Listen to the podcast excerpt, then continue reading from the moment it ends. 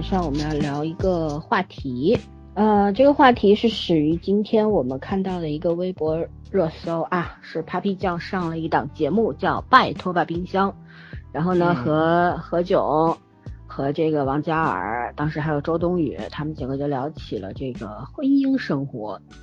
她说这个她和她老公结婚五年了，但是呢彼此爹妈是没有见过面，然后呢也是。各住各的，也不是今天天在一块儿那种状态，对吧？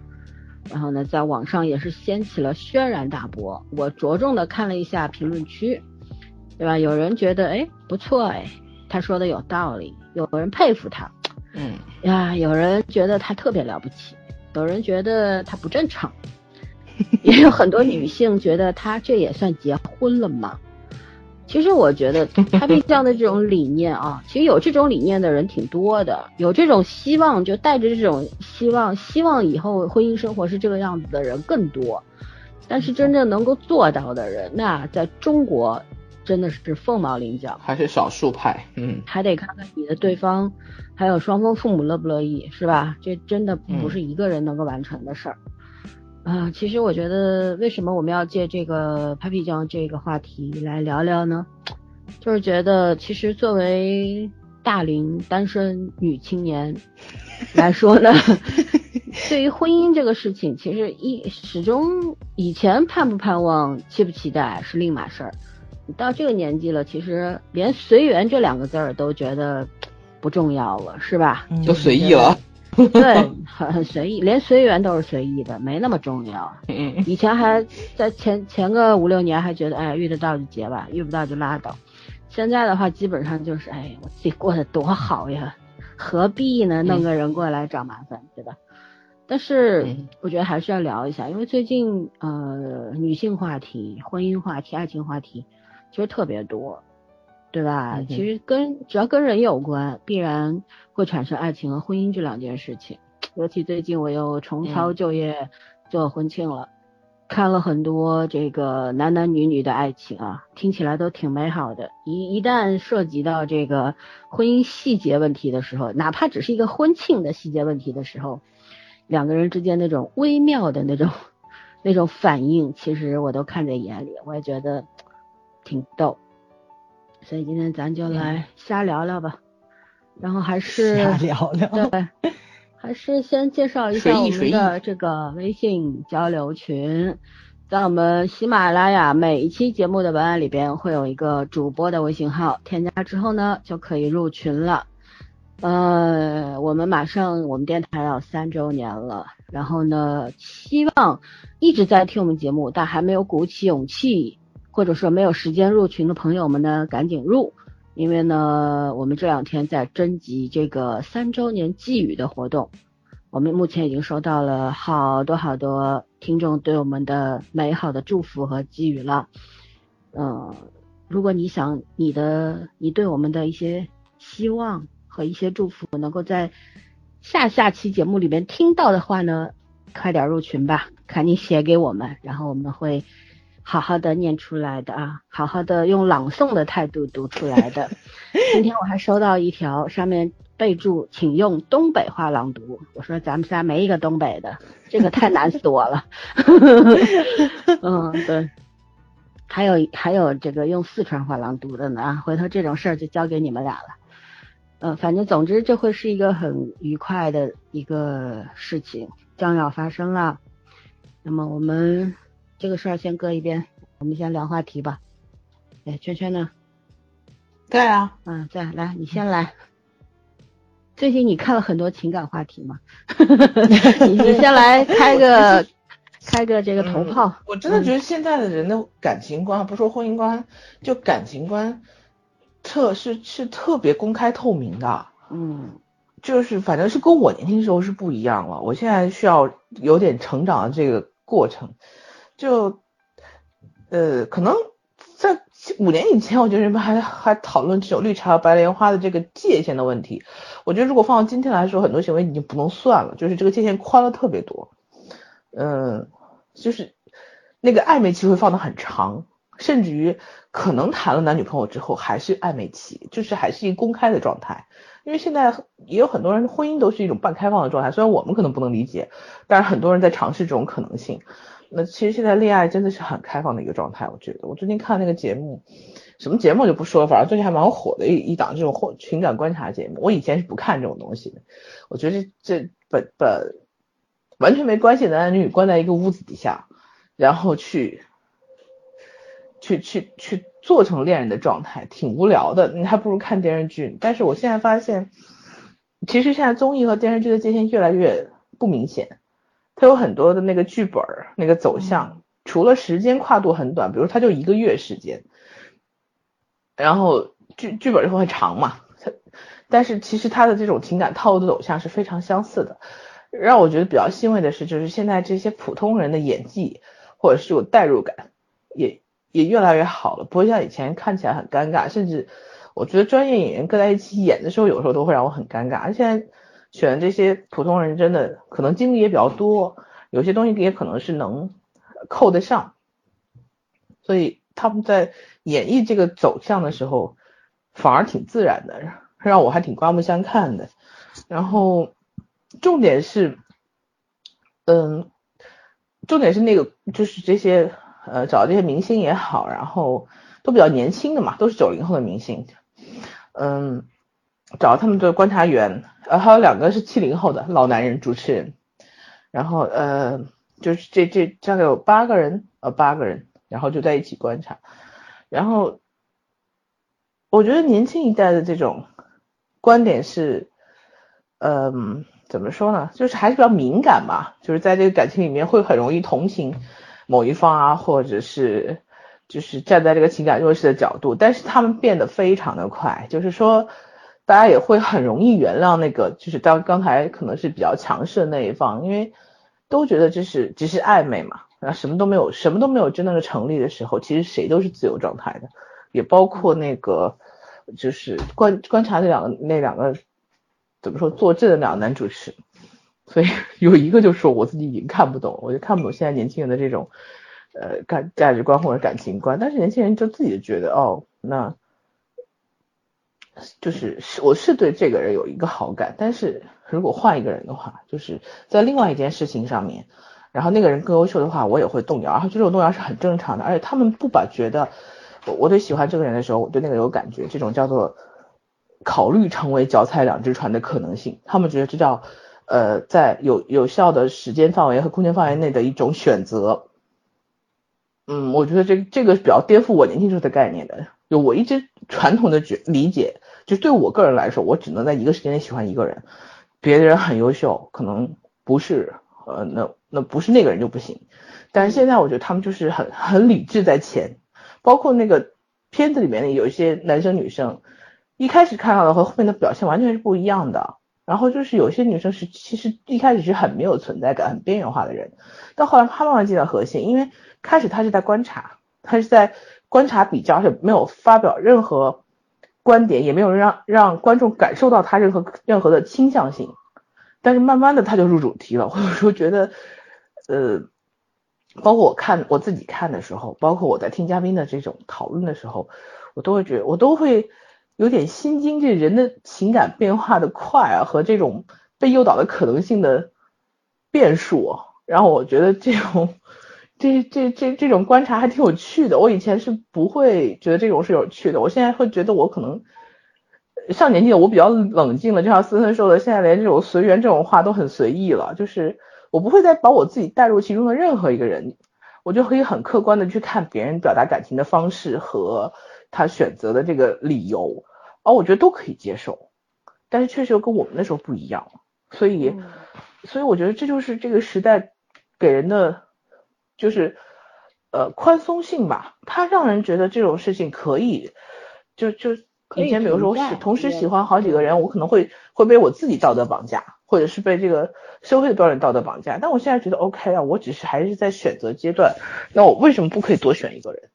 嗯，就是增加了一种合理的空间，对，增加了一个透明度，说白了可能性，嗯，对，而且现在大家真的非常有自信，就是。也就成年人连尴尬都没有，就以前我们可能还会觉得尴尬，现在只有看的人尴尬，然后剧情里面的人一点都不尴尬，就是我可以很坦然的去面对我喜欢两个人的事实。嗯，可能还没有到那种要倾心相对的那种地步啊，对，就是一种我我我都挺看得上你的那种阶段，对吧？没把自己往对，所以就是就是就是以前。我们不会有这种感觉，起码我从小到到大，我都没有说这种哦，我觉得我喜欢谁，我就我就只能喜欢这个人，是我对我的自己要求。现在想想，其实也就是那个社会给你的唯一标准嘛。嗯。但现在不是了，现在大家都觉得哦，那我多一种选择性是对的。嗯。嗯。对，其实呢，现在这个时代吧，我觉得作为八八零后呢，我们其实已经算是。即将被淘汰的一代人了。虽然在各领域我们算是中坚力量，对吧？但是在很多的概念上面，可能我们已经接近边缘了。就这种，我我也是时常会有一种新的，就突然被什么观点或者什么什么给给惊到，也不算惊到吧，就是突然被扫到一下，很惊讶是吧？突然我原来还可以这样，不是不是的还可以这样，而是这些东西我一直都觉得它应该。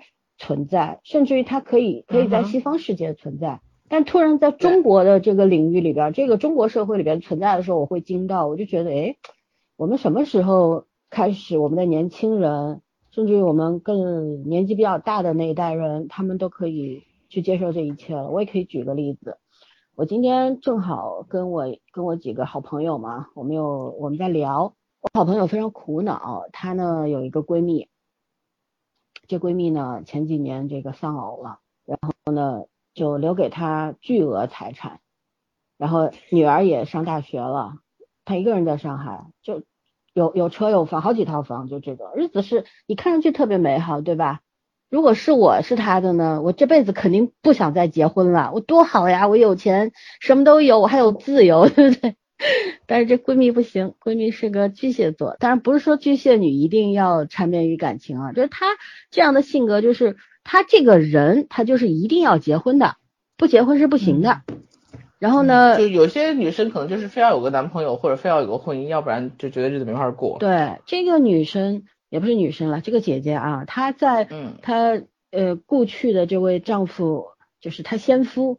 还活着的时候呢，她先夫，前呃那不能说前夫嘛，毕竟那是先夫嘛，对吧？嗯，还还活着的时候呢，就把她宠上天了，真的是小公主的那种存在。就是她她老公家家境一直很好，所以说呢，就而且一直也不需要创业，不不需要白手起家，就是那种娶她的时候家里已经条件很好了，所以呢，这位姐姐就日子一直过得很好。然后呢，突然她老公就就是因为工作可能太辛苦。也不就算你做生意，家里有底子，但是还是辛苦的，对吧？他辛苦了，然后就突然查出来肝癌，然后是晚期，没活多久就就没有了。然后呢，她就，她她大她丈夫大概去了三年多吧，人家，啊不是人家，是她觉得很寂寞，女儿也不在身边，然后呢，她就去那种那种花两万块钱一年年费的那种，嗯，叫什么？呃，叫婚姻介绍所。然后呢？我以为是一婚礼婚姻咨询师。对，婚姻介绍所两万块钱啊，一年给你介绍五个人，保质保量。如果这五个人你都见了，一个人两万块钱，吓我一跳。没有呀，就交两万块钱年费嘛，一年两万嘛，就给你见五个人，一年十二个月里面给你见五个人。这样比这样比开婚礼咨开那个婚姻咨询诊诊所赚到多。然后就是绝对保证不是托。知道吧？有些婚礼介绍叫婚姻介绍所是有托的，他们这个完全保质保量，一定是离异丧偶的这种，然后都是年龄相仿的，然后根据你的家庭情况给你介绍一个相相对匹配的这么一个。然后当时就认识了一位男士，跟他比他小个两三岁吧，然后离异了，然后有个小孩，儿子还是女儿，我也没问啊。反正这两个人一开始就两年前吧，两个人开始谈的。一开始呢，这位男士。就觉得就觉得这个女孩这个女生也蛮好的，然后也嘴上说过一嘴说要不咱们就结婚吧，什么什么的。但是呢，不知道就突然发生一个什么事儿啊，这个男的就就突然就把这位女士给拉黑了。然后这个女士她一开始倒挺随便的，她就觉得反正感情也不深嘛。如果你是她就是不明白为什么你就突然要跟我再见了，也不跟我说个理由。两个人就掰了。没想到过了半年，这男的又回来撩她，你知道吗？又回来撩她，然后在某一个这个七夕节的晚上，两个人出去开房了。然后这个女女孩呃女女的呢，她就觉得你既然又回来追我了，那肯定是对我有意思，是吧？要不然你有病吗？你回来追我，她就认定了这个男的一定是想娶她的。好了，然后两个人在这两年当中分分合合四五次，前一阵儿应该是今年的二月十四号之前他没有分了，然后二月十十十四号又复合了，然后两个人结伴去了香港旅行，然后。在回来的飞机上面吵架了，然后吵完呃到了浦东机场，然后又分各各走各的，各走各的，你知道吗？然后这个姐姐现在想不通了，就跟我的好朋友就跟她闺蜜讲，说要去要去她单位找她，说他始乱始乱终弃，说他什么什么什么。然后我我这位姐这位好朋友就说你，他就问我说你们说怎么办？那我现在劝不住他了。他说：“你说你觉得我这朋友是不是有病？”我说：“没病，控制欲太强了。还有就是不甘心嘛，他心里对这个男的肯定是有数的，对吧？嗯。但问题就是你你一回两回一回两回的来撩拨我，既然分了又分了，你又回来，然后你现在你一次两次把我当玩物嘛，就那种感觉嘛。然后呢，我就说告他是没有用的，他又不是有妻儿或者怎么样，他又不是出轨，他又不是大大家单身嘛，对吧？你不存在告不告，他也没有作风问题。”你对他毫无影响，何必去丢这个人呢？啊，正好就今天聊到这个事儿，我就我就觉得啊，有的时候人就是别说女生，男生也会有这种执着，就在感情里边，你付出过了，然后你以为你得到了，如果大家是好好的分手了，那可能大家会有一个好彼此有一个好的结果吧，以后即便不能再见，还是朋友。但无论如何，就是不会有什么的矛盾啊、怨恨这种东西。但怕就怕这种一会儿这样一会儿那样的，是吧？你你来回几次，人都是肉长的，人心都是肉长的。你这么来回来的话，你对一位已经丧偶的女性的话，真的是一种伤害，是吧？我我是觉得挺替这位姐姐难过的，心里边。我觉得你你其实这这男人是真不是个东西，他一直回来骚扰她。后来我那个好朋友就问我，他说你觉得他们俩什么关系？我说不就炮友关系吗？对啊。然后我好朋友说，但是我真的他是感情关系。对我朋友就说，但我觉得，他说，但我的闺蜜觉得他们是爱情。我说那就没办法了。从哪看出来的？因为他不甘心嘛，他身在其中，他有些事情就是不愿意承认。说白了就是这样，就觉得不肯承认自己失败，或者不肯承认自己眼睛瞎了，是吧？但话说回来。假使这两个人能够真的能够最后结婚了，结局会好吗？就是你 三天分手两天丧，到最后就是不想分手，只想丧偶了。对我都 觉得这种关系，如果真的有一天被他逼到一定要结婚，结了婚结果好一点再离婚，如果说结果不好的，说不定都有命案。我觉得，对，我就说那种。表情包嘛，不想分手，只想丧偶嘛？因为这个东西就是作用力与反作用力，作用力是相互的。有的时候可能大家是爽快点儿，这个事儿它可以很好看，就到不管是合还是分都很好看。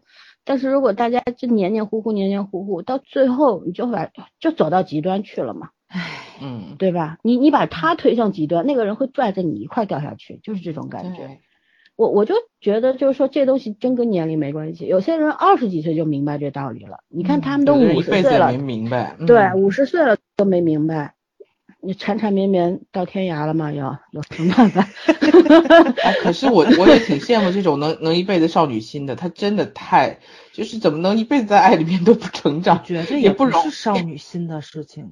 她 就一直有人呵护她，突然没有了，她觉得太寂寞了，她真的需要有个人呵护她。说不定一段婚姻太幸福了，他就会有这种既定的印象在里面，觉着再婚也会幸福的。那其实只能说前面的那个人是对的，你不能保证后面碰上的人都是对的呀。嗯，哦，嗯，我见过一个女孩子，真的每一段恋情，就她从来没有空档期。嗯，不管是她分手还是别人分她，嗯，对，她就自己承认，她说我不能没有男朋友那种，她觉得那种日子没法，就不能想象。对，而且每一次都特别投入，我是真的特别佩服这样子的。我我觉得他都没有一个让自己就是去沉淀或者去去自我修复的一个时间，就完全可以一趟接着一趟。哎呦，哎，简直比高铁都准时。这话说的，真的，我真的特佩服这样子的人。我我觉得我不能想象，因为我自己属于那种周期很长的一个人。就我需要摆脱这种感情上的。看我这种没有周期的人应该怎么办呢？你你这种你这种连连那个什么长 连试验性都没有的人好吗？笑死了！不要我我是真的我自己是感情周期变更很长的人，所以我我真的很佩服这样子的。嗯，不太容易，不太理解。就大家可能每个人专注的东西是不一样的。就有的人像我这种专注赚钱，然后。早儿呢？专注玩儿玩儿，专注看别人，你知道吗？对。圈圈呢？专注啥？我也不知道，反正兴趣太多了。对，啥也不专注。但有的人，嗯，有的人他就是专注爱，他不能失去这个东西，但他可能不太明白什么是健康的爱，就是这个样子。所以从爱你要说到婚姻的话，其实就是。这有不是每个人都适合结婚的，这这是肯定的吧？嗯嗯，对吧？我再说一个例子，说一个这个已经要已经领了证的要结婚的一个婚庆来找我们做婚庆的一个一个例子啊。有一天我和小鱼约着我们去谈一对新人，然后呢在路上从小鱼接上我，然后到我们要去的那个咖啡店，路上大概三十多分钟。从那天还下着大雨，然后呢，呃，那个叫什么小鱼从从家里出来，他就接到了一个电话，这个电话是德清的一位，就是小鱼要到德清，就是莫干山那边去做婚礼。这对新人呢，在当地，呃，九五后啊，然后在当地好像家里家境小康以上吧，过过做点小生意，应该不止小康，反正还可以，但不算太有钱。然后呢，这个应该说是女方，男方是入赘，就到现在还有入赘这个概念，我也比较那什么。然后这个电话是女方的妈妈打来的，婚礼早就定了，但女方的妈妈她要控制到什么程度，你知道吗？就是从小鱼没上车到一直到我们下车，这电话就一直在继续。小鱼跟他说：“阿姨，我在开车。”那妈妈就不管你在开不开车，她说：“你用蓝牙，用车载蓝牙，我跟你说，我今天一定要跟你说。”好，就开始逼逼叨逼逼叨，从任何的细节什么都要问，然后呢还说我们这儿就是，他说我我和我女儿早上要带着一群人，天没亮我们要去接，就是娶这个新郎来的。然后呢，小鱼就问了他一句说，那这个嗯男方有没有什么想法？就意思就是说，在这个婚礼里面，毕竟婚礼这件事情是两个人的事儿，对吧？即便你是家长出钱，但终究还是新郎新娘的事儿吧。他妈妈说，哎，不用管他什么想法的，主要以我们家为准。其实他女儿在旁边，但是他女儿一句话都没说，一直他妈在操控，然后他妈就一直一直说，一直说，一直说，天呐，然后说到后面就是，甚至还问小鱼说，那你们会做游戏吗？小鱼说会，他说我婚礼两个小时，他说你要表演节目，小鱼说我们上海上海的司仪不会唱歌，也不会表演节目，然后那个阿姨说 我们这边的司仪什么耍杂技都会的，呃什么都会的，小鱼说我说我们上海的才艺不全。真的只会说话和做游戏，特逗。然后呢，嗯，然后他妈说，哦，那不行的话呢，他就千叮万嘱说，你一定要给我把场子搞热闹了。我们有六十桌，我们是大大大家族，大场面，那你一定要给我搞热闹了，什么什么什么。我当时在旁边，我其实我不觉得好笑，我我觉得有点心酸，你知道吗？难过，就有点心酸。难过倒也不至于，就觉得你看，咱不管这个入赘不入赘这种形式啊，其实，嗯，这这个娶娶男娶女，其实我觉得没什么区别，你你愿意就好，这是一种个人的选择，对吧？有有些可能家境不好，但是另一方女方家境比较好，那你去，你的以后你的小孩跟女方姓什么，我觉得 OK，因为大这是大家商量好的，然后怎么样都 OK，但问题是就是。作为家长，作为母亲，你是不是应该去尊重一下小两口本身的意见呢？即便这个钱是你出的，其实说白了，现在年轻人结婚，自己能够全权负担金钱的所有资金的，没有吧？对吧？即便是大人大户人家，那也是父母建这个奠定的经济基础呀。那孩子不可能是自己自自自己这个富一代的呀，都是富二代、富三代嘛，对吧？但我们做过，我真的做过几百几百条婚礼了吧？就觉得像这种的真的很少很少，就是那种控制欲啊！我的天呐，他整个就这几十分钟打电话，完全是围围绕着就是我是要面子的，就是我要在我亲戚朋友面前要面子的啊！你这个司仪一定要负责什么什么，然后他们马上对下周要去杭州选照片，选婚纱嘛，在在杭州拍的婚纱照片，然后还让小鱼特地要过去一趟，就是你。你你要过过来帮我们看一看什么的，我们要谈细节。然后他妈妈就说的，说你你要过来跟我面谈一下，嗯，我就是什么的。小鱼后来就扶额，你知道吗？就说哎呦，蛮好，不要接这个单子，太烦了。他说外地的单子不是没做过，第一次碰到这么烦人的，很烦的，难搞。嗯，挣钱不易呀，你知道吗？嗯，唉。是的，真的，看在人民币的份上，做做做婚礼，把把婚礼弄成庙会，真的那么好吗？他觉得好呀，关键是又不是他上场，他要上场，他说他他肯定上场，准备了三套礼服，嗯，对，还自己再嫁一次好吗？然后还说就是上台要讲话的，他要代表家长讲话，男方父母可以不上，不需要上，就这种。我我哪我为什么心酸？我就觉得，首先你从一开始你就你就觉得男这个男孩嫁到你们家是卑微的，对不对？你其实打心眼里看不起他，你为什么看不起他？不就是因为他们没钱吗？嗯，对吧？但是你女儿需要，所以你你可以 OK。然后然后呢，这个这个男孩，我觉得他的未来的人生挺悲剧的。因为这个女孩，这女孩的人生也挺悲剧的。这个女孩在在电话旁边，因为她妈妈是开免提的嘛。这女孩在电话旁边将近五十分钟，一句话也没讲过，说明什么？早就缴械投降了。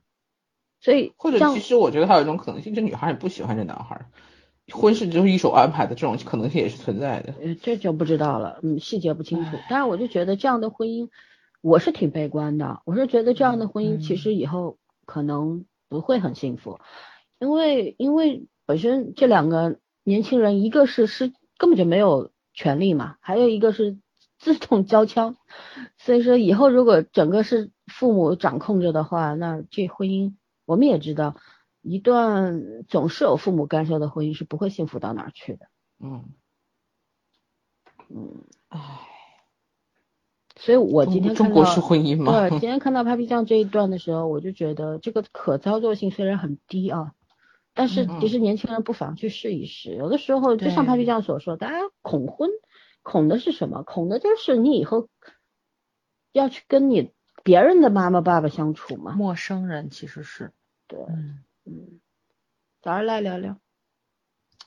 嗯，我这边其实最近还都是跟未婚的聚的比较多，但是未婚里面肯定是有一批人还是在相亲的状态里面嘛。所以我听的最多的还是相亲的段子，是这个样子啊，就是你就是就咱去看那个坡道上的家那种感觉是一样的，就是这个社会上的方方面面的人都会给你这个压力，所以呢，你就会去做很多会违背你本人意愿的一些事情，比如你要进入同城相亲群这么一件事情，你知道吗？所以呢。我最近这些日子，日常就有一个乐，就是那个朋友把那个相亲群里面的某些男性跟女性摆出来自己的那个叫什么来着？相亲简历，对吧？应该是自我介绍嘛，相亲简历，然后发出来的。因为前因为那个前几天好像好像有一个特别特别傲气的男的发了一个那个他自己的那个什么，就是那个就是类似于这种简历的东西，然后年龄、身高、体重。工作单位，父母的工作单位，然后房车什么的就发过来一个，然后就就反正就写了一下吧。他就是想找什么样的女孩子，特别像那种五百强公司招前台，你知道吗？品貌端正，你知道？哎，对，就差把体重身高写出来了，你知道吗？什么选美小姐之类的。哇塞，你知道吗？问题是，他发完之后，他还规定了那个学历不能超过本科。好像是，我印象中是啊，因为我看太多了，你知道吗？各种奇葩，我已经忘了，我已经，反正就就就就就类似于这种。他发完之后，群里面有一个姐姐坐不住了，这个姐姐是好像是游学回来，反正是在国外留过学回来的。紧跟他就发了自己的那个简历，然后呢，方方面面都压他一头，你知道吧？然后这个姐姐就是征婚、志趣相投、性格开朗、孝顺父母的男性同胞，没有任何要求，什么身高、体重、年龄、工作单位什么没有任何要求，要求的就是你一定要性格开朗，你一定要志趣相投，然后你一定要孝顺父母，就是这种就可以了。然后他就 跟我朋友跟我说，我在心里面默默的给他鼓了很多遍掌，这就是故意的嘛，不用问啊，就诚心的嘛，因为那群里基本基本都是男孩子发，很少有女孩子发，就几乎没有女孩子去介绍自己，你能看到其实都是被逼进这个群的，包括我这个朋友也很优秀。我这个朋友也很优秀，性格超级好。就我，我每次跟你说这狮子座出去就给我们讲段子，人家真能把相相亲给你讲成那个相声，你知道吧？就超级心酸的故事，在我们听来就是一乐，我们就回来了。就上次我给你们讲那三合这些坏人，就他所有的相亲男都有外号，你知道吗？其中有一个最牛叫三合一，就是因为他说了，他说姐最近见了一个龅牙罗锅。秃头是吗？对，然后然后我们就这样震惊的看他说，关键这是一个人，不是三个人哦，然后我们就爆笑了，你知道吗？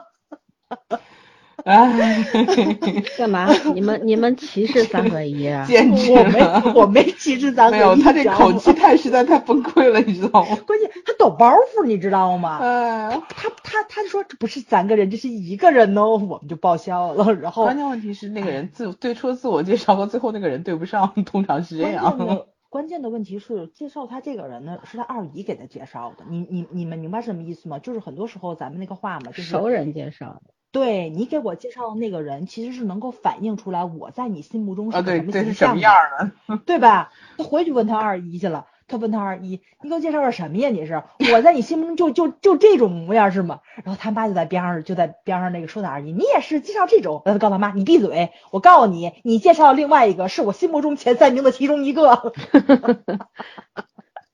就 是就是，反正反正他介绍的真的是乱七八糟太多了。就关键他妈给他介绍那个，你知道吗？他妈还说他的，说他那个你事儿太多。他现场给那男的拍一张照片发过来，然后晚上回来他见他妈，他妈躺在床上装睡觉，把被子蒙在脸上装睡觉，你知道吗？这也是亲妈和亲姨是吗？亲妈，你知道吗？然后，然后真的，真的，真的，我就觉得，哎，就特别不容易。就是现在的女孩子真的是很不容易，包括我妹不也是吗？我妹也是对爱情跟婚姻是有一定憧憬跟希望在的。但是最近这些日子，就过三十了嘛，我听她跟我说话也是，嗨，无所谓，有就有，没有就算，就是就是那种随缘吧。然后他也不不是很热情。上一个阶段随缘。对对对对对。下一个阶阶段是随意。这个这个阶段还相信缘分存在，你知道吗？对 对，还相信缘分的，但是他已经不是很热衷去去投入这这这种相亲工作了，他已经不去了。就我们就是随意，就是都都有没有都 OK 了。他上一个阶段去参加那种五分钟约会，我我我你们应该知道，就那种他五分钟面前换个人那种，他是陪朋友去的，朋友跟你讲跟他一边大嘛。同他俩同学都这年龄的，那个是家里也催，哎，没有办法，你只能参加这种活动，同城活动。我我我先说句实在话，其实很多女孩子都是被逼无奈去的，但是多多少少这种得体都能做到。我妹也是跟我说，她在现场受了刺激，她说现场有的姐姐就跟我一边大，甚至有可能比我小。比我大点或比我小点，反正我妹好像说有有有奔四的。我妹说你先别管年龄怎么样，工作怎么样。她说这满场看过去的小姑娘，没有一个是让你看一眼觉得不舒服的，得体，然后装扮也很好，说话也很好，然后就是那种很舒服。但是你要说长成范冰冰那样是肯定没有，但是我妹话说端庄的几乎个个都可以说是。但是那些男孩用我妹的话说。我真以为我去看了一场那个什么了，就是那个，哎，动物世界都是好听的，你知道吧？用我妹的话说，可能是就是那种生活大爆炸那种感觉，她能见着男的把裤子提到胸口那么高，你知道吗？这不领导穿衣服的方式吗？我说有那么夸张？腿长。对呀，我说有那么夸张？没说夸张。哎呦，妹，然后咱就很崩溃嘛。而且所有男嘉宾都给了一朵玫瑰花，就是你遇上心仪的，你要。你要给给女方有这种游戏环节吗？我妹说，对面的男的给了她那朵花，我妹是真不想接，你知道吗？但是边上的人都在说拿吧拿吧，其实就是意思就告诉我妹，你没给她个台阶下，你拒绝她她也不好看，未必要成，但这只是一个游戏环节而已。哦，我妹说就是真的是心里边就是多少头野兽怒吼而过，就接 接过你妹当时就应该这样，接过之后撕花瓣儿，接不接？接不接？然后这就成了下一个保留节目了。哎呦！哎呦，把我笑死了！真的，你知道吗？就是他们痛苦就是我快乐的源泉。虽然我也不想这样子，但是真的是很搞笑，你知道吗？你这样出去就会被人打的。我跟你讲，我跟你讲，这东西真没有办法。人人和人能不能惺惺相惜，能不能看对眼儿，就是始于五官；能不能相处的好，那就忠于三观。这没有办法的，人都是视觉动物，对吧？你这就不是说咱们有的时候并不是说哦，这个人三合一。他就怎么样？以后这也是三言两拍的一个段子，嗯，就是，嗯，就是可能这个人他确实让你一开始看不上眼，但是有没有那种就是一开始看不上眼，但是最后还是能够幸福的生活在一起？有的。可是如果你跟这个人你相处，但实在处不下去，一定不是因为他长得丑，而是因为他的内心更丑。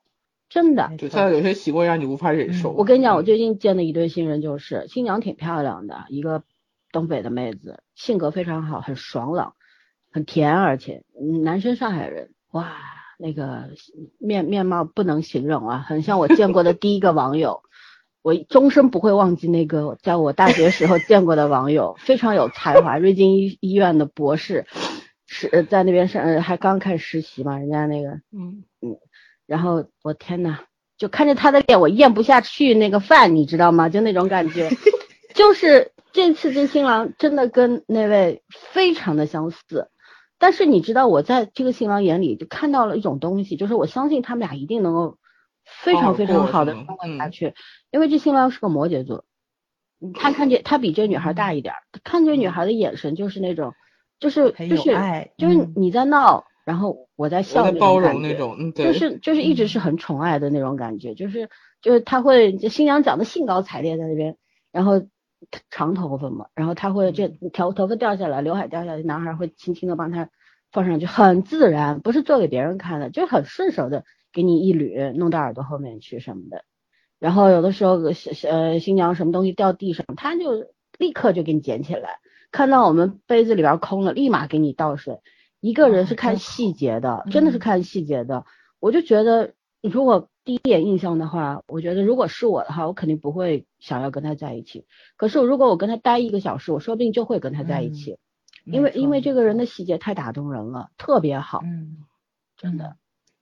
对对对，老三说这个其实就是想，就是我接下来想说的，就是说虽然就是这种第一印象已经给你不好了，但是其实女孩子都会坐下来去。跟你继续去沟通交流的，但是，哎，你真没办法，我就我这个朋友就讲了一个，就是这个男的叫三句话，你知道吗？就这男生转的真多，特多，你知道吗？昵昵称三句话是吧？对啊，三句话，因为三句话只只只会三句话，起了吗？吃了吗？睡了吗？然后那天他他他他自己说他跟三句话分了，他就实在受不了了。他说姐们儿一晚上没睡觉就去跟他沟通了，就去跟他去沟通这个问题了，你知道吧？跟他沟通这个问题就是说什么呢？你不能只跟我说三句话，咱们两个现在是一个互相了解的过程。因为这姐是个狮子座，他是忍不了的。两个人沟通到半夜三点，然后那男生说：“我明儿还上班。”他说：“上爸请假。”男生说：“哦，好，咱们就聊到半夜三点半，你知道吧？然后说的是我给他上完思想教育课，我告诉他拜拜了你了。男的傻了，你知道吧？他没想到，他以为教育完了就完了。问题人家是就是我教育你到凌晨三点，你还不开窍，那没办法了，实在没法沟通了。这个问题，你不可能说我就跟你每天只沟通三个话题，然后就在一起吧？因为他我朋友就问他了，说的是你天天问我起了吗？睡了吗？”然后那什么就是那个吃了吗？那么你现在告诉我，我我作息是怎么样的？男的不知道，问他我什么时候有课？男的说周末他说废话，我周末能不给家长上课去吗？其他时间呢？不知道。那么你问我起了吗？吃了吗？睡了吗？你你意义在哪？你不是想了解我的生活作息，那么你就是没话找话说。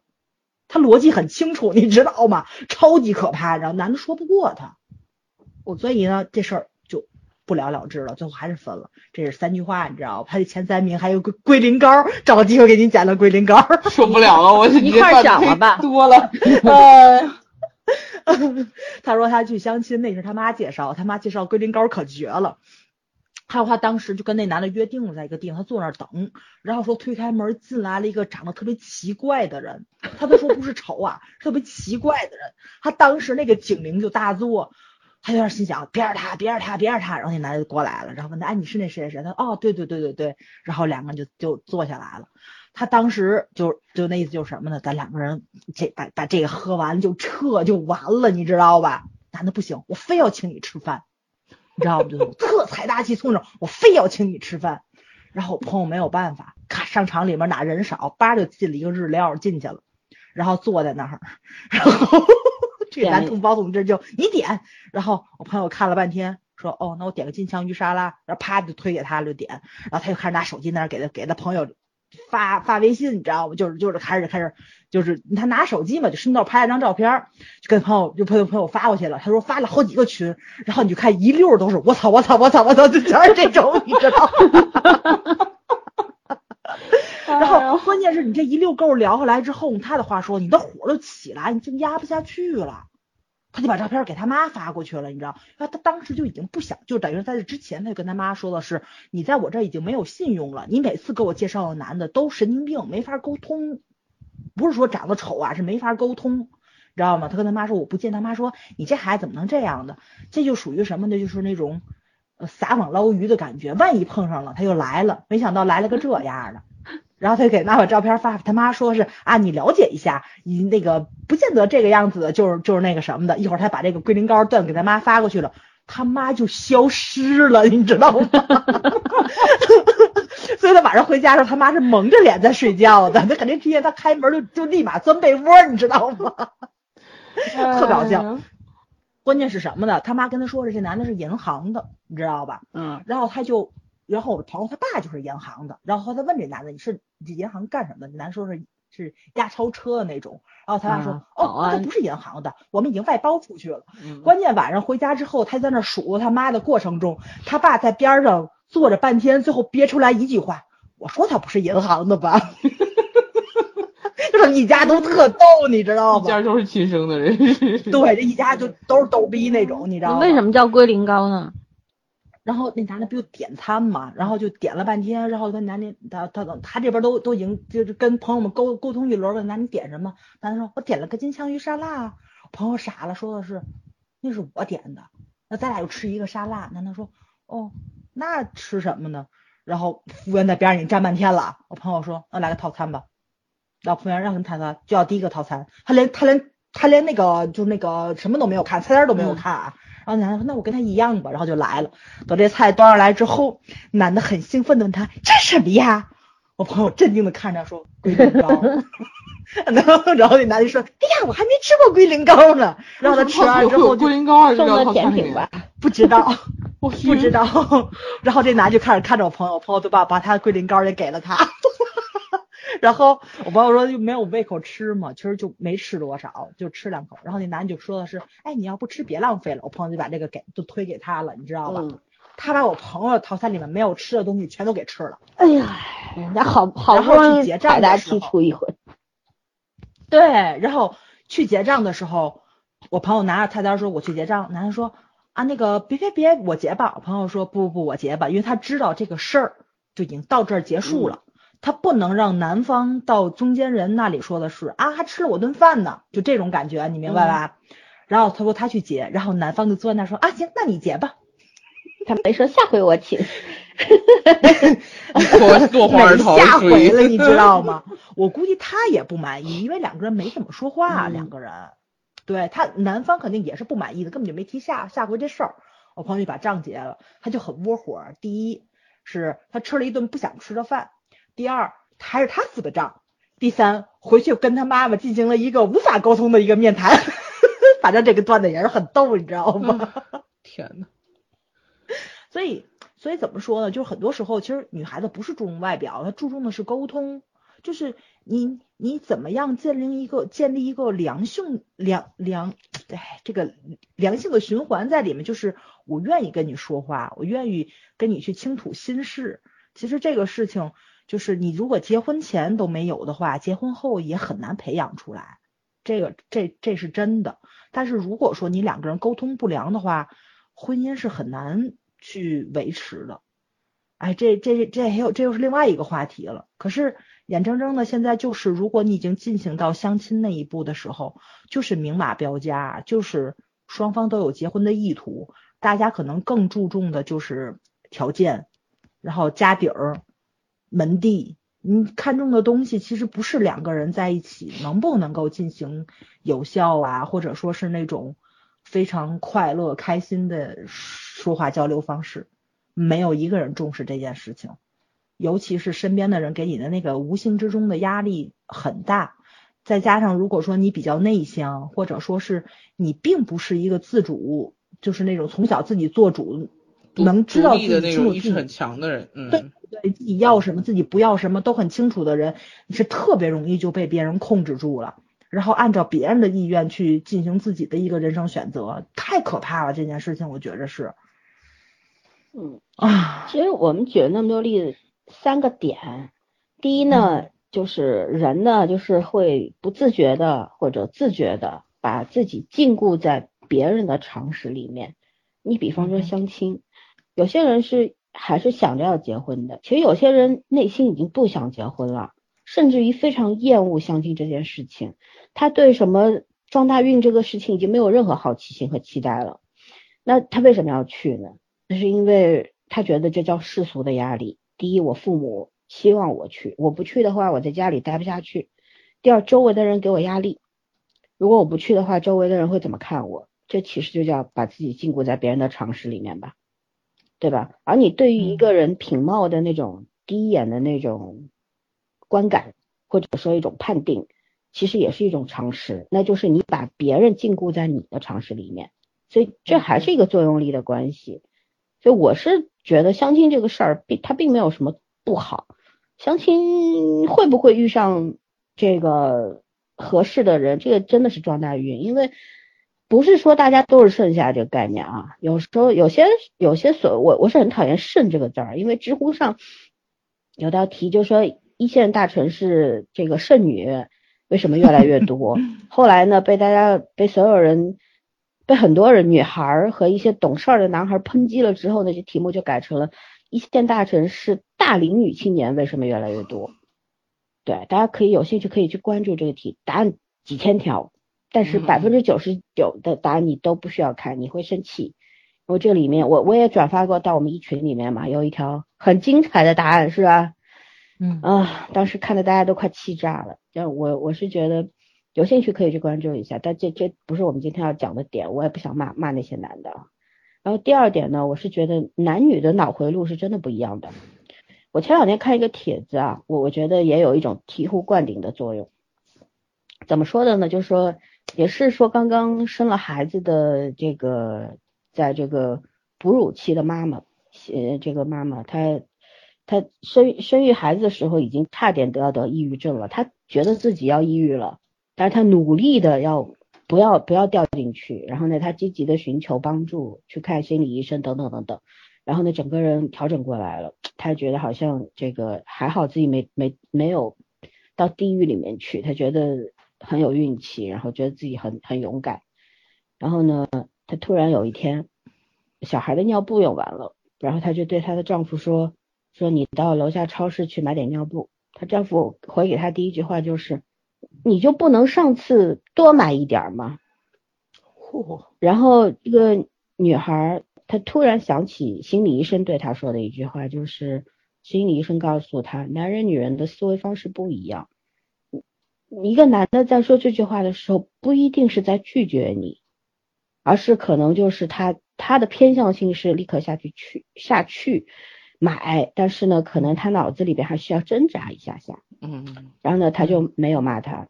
女孩讲的就是，停了一会儿，他去抱了一下小孩，然后回过去跟他说：“我要买什么牌子的，什么型号的。”然后她老公就屁颠屁颠的，也也不算，就是很很不情愿的下去买了。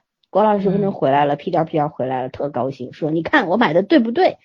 就很兴奋，他已经把这事翻过去了。这女孩突然就明白了一件事情，就是心理医生为什么会那样告，提前告诉她，因为心理医生知道你们年轻的夫妇。一定会遇上类似的问题，对对吧？然后她忽然就明白了，就后来她所有她在她的婚姻里边，她都是直线球，她不需要她老公去猜，所有东西都是直线球，就是没错。比方说，有些女孩会不想洗碗，肯定就会说，哎呀，我这两天这个手比较毛躁，是吧？什么什么什么什么讲一堆，然后她会直接的跟她老公说，今天你洗碗，我哄孩子。就就永远直线球，她就发现他们俩反而就建立一种非常有效的沟通的那种方式，两个人都很习惯这种沟通。她老公其实她老公后来就讲说，其实你直接下命令给我，我就会听的。但是如果你暗示我，我是听不懂的。他说不是我听懂了不愿意，而是我真的听不懂。不知道你到底想干嘛。所以我看这篇这篇东西，后来我发给我闺蜜看，我闺蜜说说。对男男生还抱有这种期待，说你暗示一下他立刻懂，一定是言情小说看多了。其实我我对与人相处，我也是喜欢直线球。我不论男人女人，我都直线球。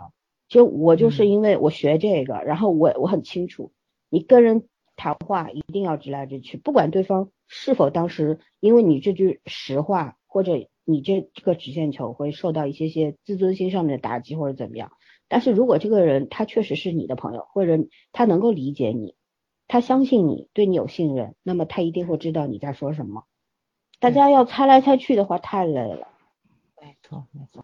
其实我们老说建立有效沟通，真的有些有些夫妇他猜了一辈子，你说他幸福吗？他可能把这种猜猜来猜去作为一种婚姻的乐趣，那也就罢了，是吧？但是如果说猜来猜去一辈子都是怨恨对方的，到老了都恨不得跟他离婚，恨不得掐死他的，我跟你讲，他们就是他们非常多，这种人非常多。但你要说他失败是失败的婚姻吗？这又很难去界定，很难讲，很多东西是没有答案的，对吧？对。可是我我还是希望通过这个这个帖子里边这个例子来给大家一些提示。真的是这个样子的，我我们都不是哲学家，讲话不需要曲着拐弯的。对你不需要讲的别人听不懂，哲学家为什么要讲的别人听不懂？他就是怕别人听懂了，你知道吗？那那不是大夫开药方吗？哎呀，所以怎么说嘞？所以我是觉得啊，还有一点，还有一点是什么呢？嗯，我突然忘记了，回头再讲。哲学家脑子已经不好用了，这会儿。对，这会儿我已经不想当哲学家了。举了两个例子之后，哎，不对，讲了两点之后，把第三点突然给忘了，让我失望一下。你你们继续。嗯嗯。哎，我其实今天看了一个，呃，粉丝追星的这么一点感受，这就是让我挺感动。其实这也算是爱吧，就就是就是单方面的一。一种爱情也不能叫爱情，单方面的一种爱，你是不需要明星反馈给你的。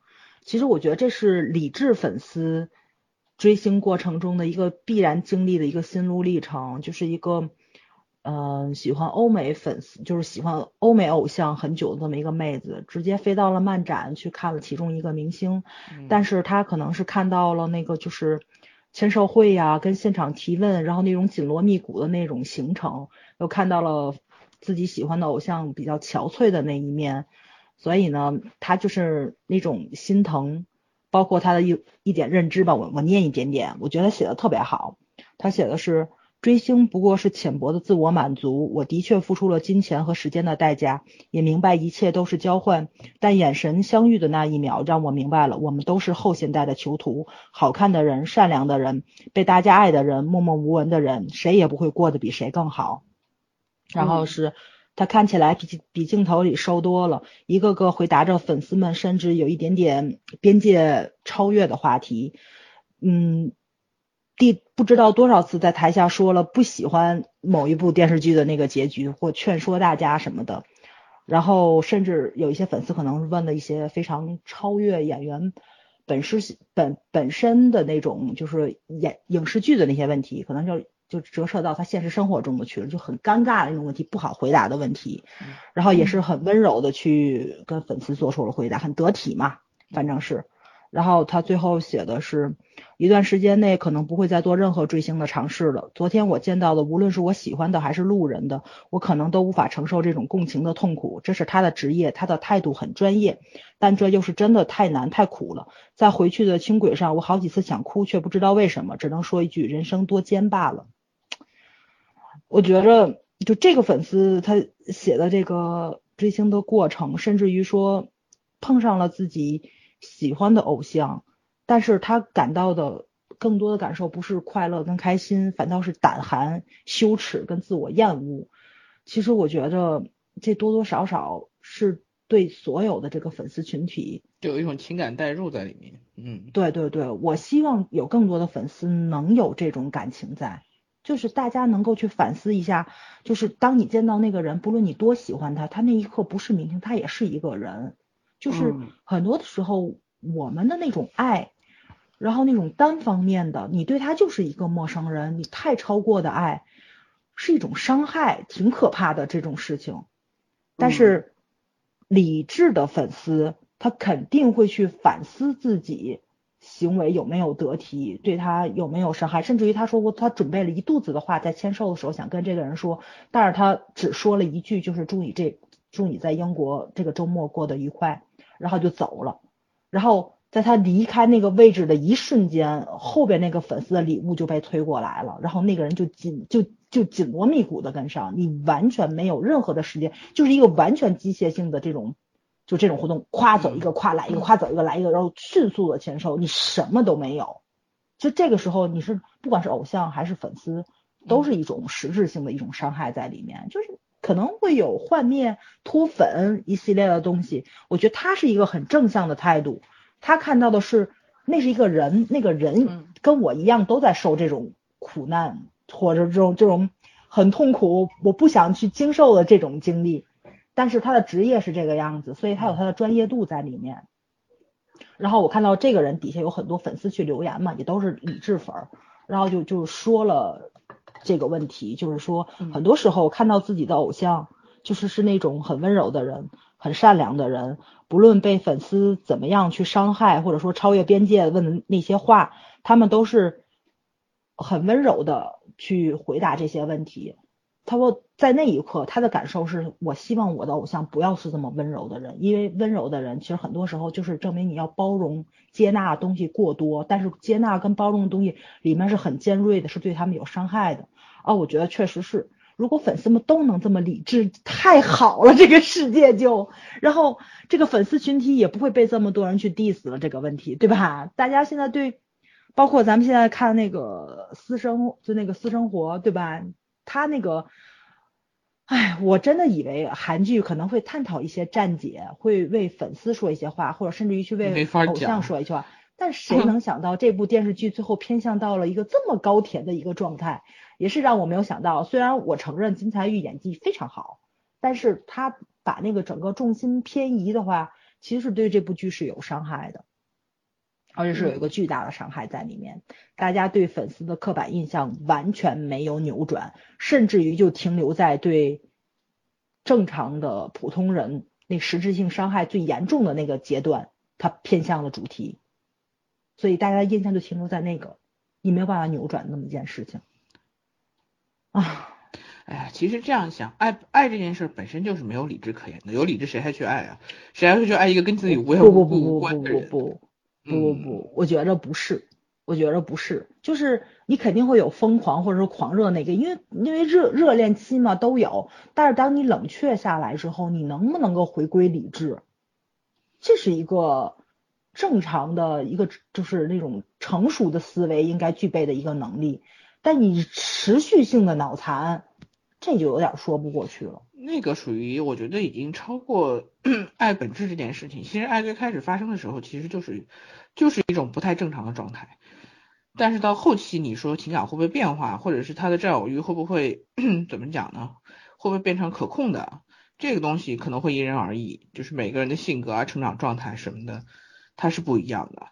嗯，但是我一直赞同，就是爱发生的时候是没有理智可言的，有理智谁会去爱呢？荷尔蒙，对，被荷尔蒙。就我看你顺眼这件事情，没有办法用科学道理来解释。没错，其实这个确实是。随着人的那种自我觉醒越来越越来越深、越来越早，我觉得爱这个东西是不可控的发生的，它属于纯感性的东西。但是选择婚姻。其实是是是一个理智战胜感性的东西，因为现在大家都知道，尤其就是生活在一线城市的人，生活压力实在是太大了。你要去选择一个婚姻，意味着什么？首先先谈钱，谈钱很俗，但是你不谈钱更俗，你知道吗？不谈钱你怎么过？在婚礼这 件事情，你首先你要不就大家很开明，我们结婚，我们不办婚礼，我们不买房子，我们可以租房。嗯，但是我们还是天天这样生活，只是我们俩在一起生活。即便你不在乎世俗的眼光，你也不在乎父母说什么，但是其实人都没有那么那么厉害，就不要太高估自己。说，哎，我们现在可以有清水宝，可有一天我们，你的当你真的有了小孩，然后你就会想要给孩子一个好的环境吧，起码你租房的话就没有学区房啊。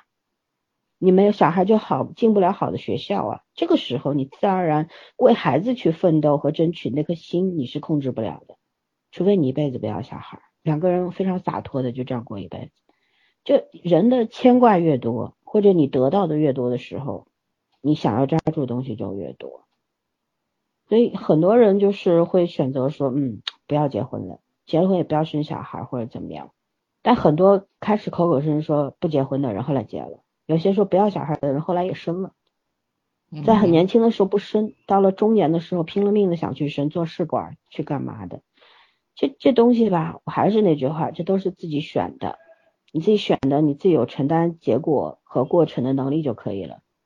所以人生这个东西真的，嗯，无解，也没有什么标准答案，你怎么活都行。但你到底有没有有没有就是你要怎么活的这个具体的规划或者怎么样？这就是人。活的幸福和不幸福的一个区别，对吧？就很多人说很洒脱的说，我们我们没有计划的，我们活到怎样就是怎样，我们就要任性，叫妄为。可是这样的人往往是活不好的。嗯，你看那些有有些人说，哎，那些人多潇洒呀，房子卖了什么的，夫妻俩买辆车是吧？车一改装，然后周游世界。你觉得这些人真的是没有计划的吗？他们的计划跟你的计划不一样而已啊。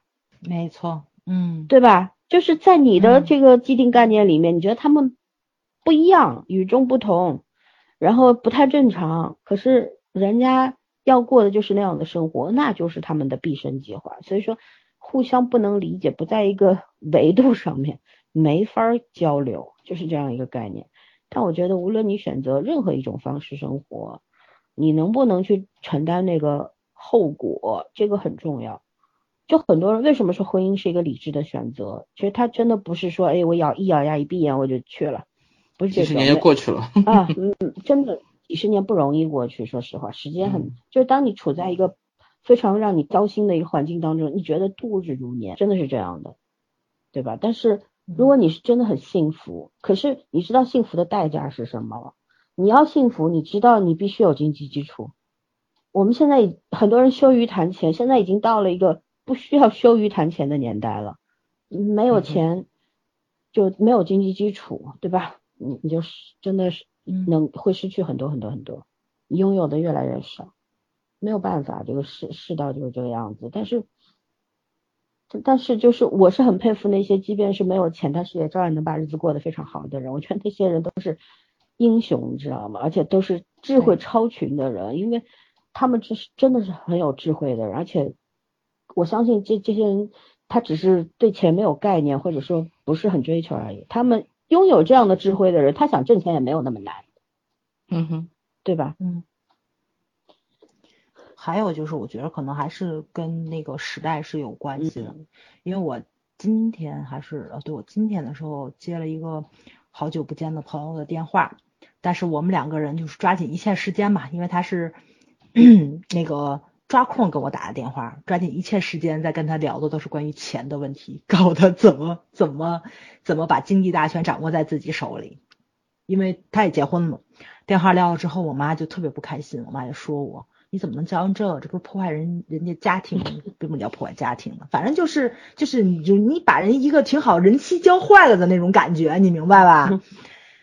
所以呢，我觉得这个东西可能还是咱们同龄人可能会比较深有体会那么一点点。就是如果说这个家里面只有你老公出去挣钱的话，确实经济大权妻子也应该要想好了怎么掌握在手里。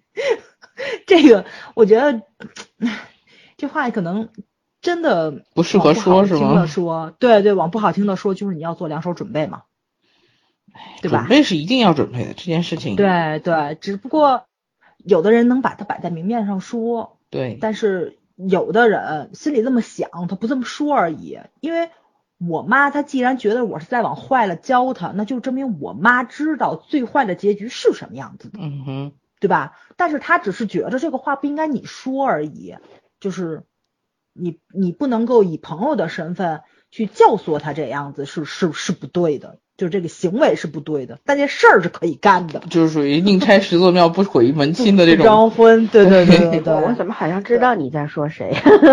啊，对，老三知道。嗯，不过对，不，我是觉得啊，就是说，虽然这话在节目里说。这么公开的说不太好听，但我我我是觉得你还要教会你朋友一点，就不管怎么样，你的第二手准备是你得自己自力更生。对。你拿别人的钱永远是拿不妥的，你靠别人的经济来活你自己的，就活你自己想要的生活，那是不可能的事情。没错，嗯，然后，呃，今天看到一段话挺有意思，稍等啊，我回一句别人的。微信，嗯，好，继续拉回来这个，我先介绍一下这具体情况是什么呢？嗯，你要说我朋友没有挣钱能力，这是瞎话。她是辞了天津市的工作，去外地投奔老公的，就等于他们两个是在结婚之前就已经是两地了。嗯，对，但是这个是没有办法，如果你想要孩子的话，势必是要在一个地方。其实当时已经在天津市买房了，她当时手里钱不够，还找我借了。在这还找我借了钱去付的定金，嗯，但是最后还是被她婆婆跟老公说服了，所以这个违约金付了人家，然后就房子退了没要，然后就去外地投奔的他，所以呢，就是他其实是完全把自己的那个怎怎么说呢，工作、事业、朋友都丢在了身后，然后什么都没有去跟的那个人在一起，但是因为有了孩子，然后两个人的。这个压力比较大，你又没有办法把双方母亲谁谁谁接过来带孩子，所以他只能他辞职。这又是要需要探讨的话题，就是一个育儿话题嘛。谁应该把自己的工作辞掉了？但是肯定她既然去投奔老公，她辞了一次了，所以你辞第二次也是很容易的一件事情啊，对吧？所以这个事情发生在女人身上就很正常。所以。在你有能力挣钱、你有自己事业的情况之下，你舍弃了这一部分，其实是本身就是一个冒险的一个举动在里面了。但是很多时候就是这个样子。如果我爱对方，我跟对方结婚了，我就不能够去考虑这方面的原因。就是虽然是有赌博性质东西在里面，但是你就要玩得起，愿赌服输嘛，对吧？可是有没有行之有效的法律去保护女性的权益呢？或者说，或者说是？经济上的援助给女方打消顾虑呢，甚至于说男方有没有育儿假期能够帮助女方来回归事业呢？咱们国家暂时都没有，所以呢，你这个牺牲还还在所有人的嘴里都是天经地义的，反正在我的认知里我是没有办法认同的，可能咱们三个人对吧都不太认同这种比较。比较什么大众认知方面的，就这种定律，传统社会价值观。对对对，这种牺牲很伟大，但是这个这个伟大值不值得看个人了。嗯，对你，你为你的家庭，为你的小孩去牺牲你自己的生活，对吧？你就等于这个时候你把自己全部都交出去了，你自己是没有自主权的。人生已经刹车了，其实主动交枪嘛。对吧？我我没有事业了，我别说事业，我连职业都没有了。对啊。然后我也没有经济来源，我要靠别人。但是我所做出的一切，并并不一定会得到肯定，因为你生活在一个社会关系非常复杂的群体里面，你怎么可能让所有的人都对你竖起大拇指呢？没错，总有人横挑鼻子竖挑眼，那这个时候怎么办呢？所以说，其实这很矛盾。但是就像我们这两天看那个坡道上的家，这个这一点，这个剧讲的就很好，就是嗯，一个女生对日本很多都是家庭主妇嘛，不用上班，靠老公养活，不管老公挣得多挣得少，就是仿佛这个整个民族的它特性对女士女性的这种。就既定的，就是这成为了一条社会准则，就是你你上班呃不是你结婚了就不能上班，你养了生孩子你必须要在家里边一辈子都是，但是是不是这个社会给予了给予了这个女性家庭主妇这样这样一个职业的地位呢？很多人觉得你这个我养着你啊，你又不用干活，你不干活就带着孩子，你辛苦什么呀？嗯，是吧？就其实。现在早上说的这个问题就是这么一个问题，就为什么早上会帮他的朋友出主意？说白了就是他朋友他现在能讲的只是这个，不能讲的是是不能讲的，在节目里边，对吧？没错没错。那那肯定是遇到了比现在能讲的更困难的一个事情，那怎么办呢？就是还是还是这这已经是一个走向悲剧的这么一个事情了，但是如何去给自己？找找点场子回来，然后让自己以后不至于那么悲催，不要活得比现在更悲催。无非就是这么作为朋友的一个提醒而已。至于他最后还怎么选择，听不听你的，那是他的选择，是吧？没有办法管了。嗯嗯嗯嗯，就时刻要做好自己回归回归社会的准备，这是绝绝对对要做的。不管孩子几岁，然后你回归这个社会，但是永远要知道，经济权掌握在自己的手里，自主权掌握在自己的手里，才是你真真正正能堂堂正正活下去的一个根本。靠谁都没用，父母、老公都不行，甚至于将来靠孩子也是不可能的。这个世上唯一靠得住的只有自己。说着说着就就就那什么，但确实是这个道理。嗯，这也是为什么现在的年轻的九零后、零零后不愿意结婚的根本原因，就因为他们很小就已经看清楚这个现实了，对吧？对，其实我是也是觉得男性、女性其实在这个问题上面都挺难的。我我也不是光想对女性说话，其实男性在这个社会上面生活非常艰难，因为不管是电视剧里边还是生活当中，我们也看到男性。也好，女性也好，现在尤其是在这种微信时代，是吧？网络时代，二十四小时就零零七的工作工作制啊。对，你下了班你不也得干活吗？你休假在家不也得干活吗？你什么时候才是属于你自己的时间？我就看着小鱼，我觉得他特惨，每天都是连做梦的时间都 都恨不得分出去了。我我跟你讲，每天都是晚上九至少九点半下班，然后到家一个小时到家，洗个澡，十一点钟开电脑。做 PPT 回邮件，最起码弄到晚上一点钟，这都算早的。第二天早上九点半要到公司，一天都在工作。周六日还得还得要抽时间去回邮件，怎么样？你你即便是休年假，也在不停的打电话，这就是他的对这个我深有体会。对对，就就是他的工作状态。然后你说男男同胞们容易吗？我也要替男同胞们叫个去，都不容易。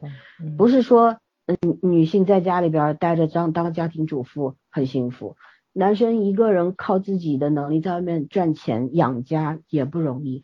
但这个中间怎么办？你要把一个事情掰开了揉碎了看，每个人都是很可怜的，每个人都有自己的困境，真的没有办法。但是不能要求每个人都无私，你只为别人考虑，你不考虑自己，没错，这是不可能的。就是因为大家都有自私的部分。都会觉得自己很可怜，都会觉得自己很委屈，才会有不可调和的矛盾产生。因为为什么互相不能理解？你你你考，当你有一天想到我自己为什么这么惨的时候，你就没有办法去理解对方了，这也就导致两个人没有办法生活下去了。没错，是吧？因为我们这个年代的人，他选就是选择离婚，其实已经不是一个艰难的事儿了。就像我们爷爷奶奶那一辈或父母那一辈，他们活得再不幸福，可能会为了脸面。对吧？说白了，就很多人不离婚就是为了脸面，对吧？还有一些是为了孩子，但是这个年代的人就不一样了，真的过不下去了就再见吧，就是这种。啊，所以我们很多人说恐婚，其实第一呢，怕如何去面对对方的家族，对吧？尤其是父母。第二呢，就是不想去既不想去承担这个离婚的后果，因为现在生活太现实了。你你你说说难听点，就是你谈结婚了，你就要谈房子。嗯，我在那个。就是这个知乎上知道一线城市为什么越来越多大龄女性，呃，就未来为什么会有越来越多大龄女性剩下？这道这道题目底下回答我说我分了五点，其中一点我说的是，就算两个人 OK 了，就谈婚论嫁了啊，那这个时候以两个人的收入来讲的话呢，是不可能买得起一套房，尤其在上海。我已经写了我是我在上海土著，后面写的第五条我写的是两个年轻人要结婚。不可能靠自己能力买得起房，但是如果双方父母都是普通人，都是工薪阶层的话，你让你掏空父母的口袋，也说不定就支付不了一套首付的钱。那这个时候，这个就是你你要不要结婚，你要必须要考量的一个问题，对吧？就这个压力，嗯，对。然后如果说你让你的父母搬到乡下去住，然后你住在比较好的位置，然后父母这个时候还为你背上了贷款。跟你不是为你付出了首付，还要跟你一同偿还贷款，你说你这辈子安心吗？是吧？父母也不快乐，你也不快乐。这个时候有点想的多一点的人，就会觉得这个婚我真的一定要结吗？其实我谈的是一个很现实的问题吧。你知道评论区有个人回答我是是这样说的：你作为一个上海人，你混的也太惨了吧？你连套房都没有。我心想，我回答这道题目，我说的是我自己吗？我只是在在说，为什么一线城市现在有越来越多的，不管是男人还是女人，越来越多的人不结婚了，因为买房只是第一步啊。因为为什么为什么要买房？这个人我后来回答了他一下，我说我说的不是自己，我只是讲一个实际会发生的事儿。然后他他就说了，他说那不一定要买房呀，你也太现实了吧？你可以跟父母一块住嘛，要不你跟男方父母一块住嘛？我心想，你他妈就是个傻逼！我跟你说个屁！我直接把他给屏蔽了，你知道吗？我不跟你说话了，就那种。为什么？这这种人他就是就是按照他自己的理解来理，他根本就看不懂你在说什么，对吧？就是这样的人太多了，导致你现在你很也是一个导致很多年轻人不愿意去谈恋爱这件事情，因为你可能遇上百分之你见了一百个人，九十九都是这样，是吧？然后。我觉得我讲的智商的全部都单身了是吗？对，就是 讲了一个很现实的问题。其实，其实要结婚付出的代价太大了。买房就是第一步。只你为什么要买房？很清楚，你不是说我要一定要在这个房子里得到什么。首先，中国人对家、对房子是有执念的。中国人觉得四堵墙里面就是，嗯，给你安全感。这四堵墙可以建造一个美梦给你。你在你在外面。啊，吃尽了苦头或者怎么样啊，风吹雨打的，你回到家你就觉得安心了。可是当你真的拥有了这套房子，然后你耗尽了父母的积蓄，然后有每个月自己夫妻两个赚的钱有三分之二是拿来还贷的，这时候你是没有幸福感的。嗯，你努力的去营造幸福感，用很少很少的钱想去营造一些浪漫东西，你营能营造几？你不会烦吗？你当你这个美梦被自己戳破的时候，你不会觉得烦吗？对吧？你不会觉得绝望吗？就就是我们不是去悲观的去讲一个未来，而是这个东西就是在眼前的东西。然后等你的小孩出生了，你的贷款还没还完，啊你这个时候要拼了命的去给小孩一个好的生活，不要让孩孩子输在所谓的起跑线上。即便你知道这个起跑线是不存在，可是你就是不想让你的孩子比别人混得差，是吧？你想给孩子足够多的安全感，让他多学会一些技能。起码在学校里不要受到歧视。有很多家长，他真的不是说我的孩子我一定要培养他当钢琴家、小提琴家，而是因为他觉得如果我的孩子以后长大了，他比他同学懂得少，他会怨恨我的，所以他们才会掏进自己的口袋去去给孩子这些机会，让他们去读这个班儿那个班儿，什么学校这个学校那个学校，这这个就没有所谓的幸福指数和生活质量了，没有。这这就是悲剧的开始。你能忍几年？你自己摸着良心去回答，对不对？然后 接下来是什么？我我在无数的案卷上面看到是这样开始的，然后有了小孩，小孩慢慢长大，小孩不听话，然后你就觉得自己特委屈，你爹你娘都都快死了，为了养你，那么苦，对吧？房子买了以后也是你的，然后你还不听话，父母会把这种怨恨转嫁到孩子身上，那么孩子能得到好的教养吗？能能够在健康的环境里长大吗？不可能。然后孩子他一代一代的悲剧，对，将来变成了一个成年人的时候，他也会这样对他的孩子。嗯，因为孩子会不自觉的复制家长的行为。对，以前我们在讲都挺好的时候科普过啊，今天不重复了。嗯，但是我觉得，其实婚姻是只是一个简单的选择吗？它是一连串的蝴蝶效应啊。所以为什么现在很多，就算就像日本，很多人为什么不结婚啦？对吧？